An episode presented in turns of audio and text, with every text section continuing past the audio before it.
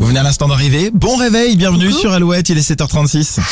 L'horoscope sur Alouette. Les béliers, la réalité s'approche du rêve ou bien c'est l'inverse, mais en tout cas, vous êtes dans une phase très épanouissante. Taureau, ne vous emballez pas trop vite et prenez le temps de peser le pour et le contre. Gémeaux, un travail global sur votre bien-être serait bénéfique, équilibre alimentaire et loisirs seront au menu de votre week-end. Cancer, les relations seront excellentes ce vendredi. Vos idées et propositions seront appréciées. Lion, vous êtes décidé à faire des efforts socialement, mais vous constaterez qu'il y a pas mal de boulot.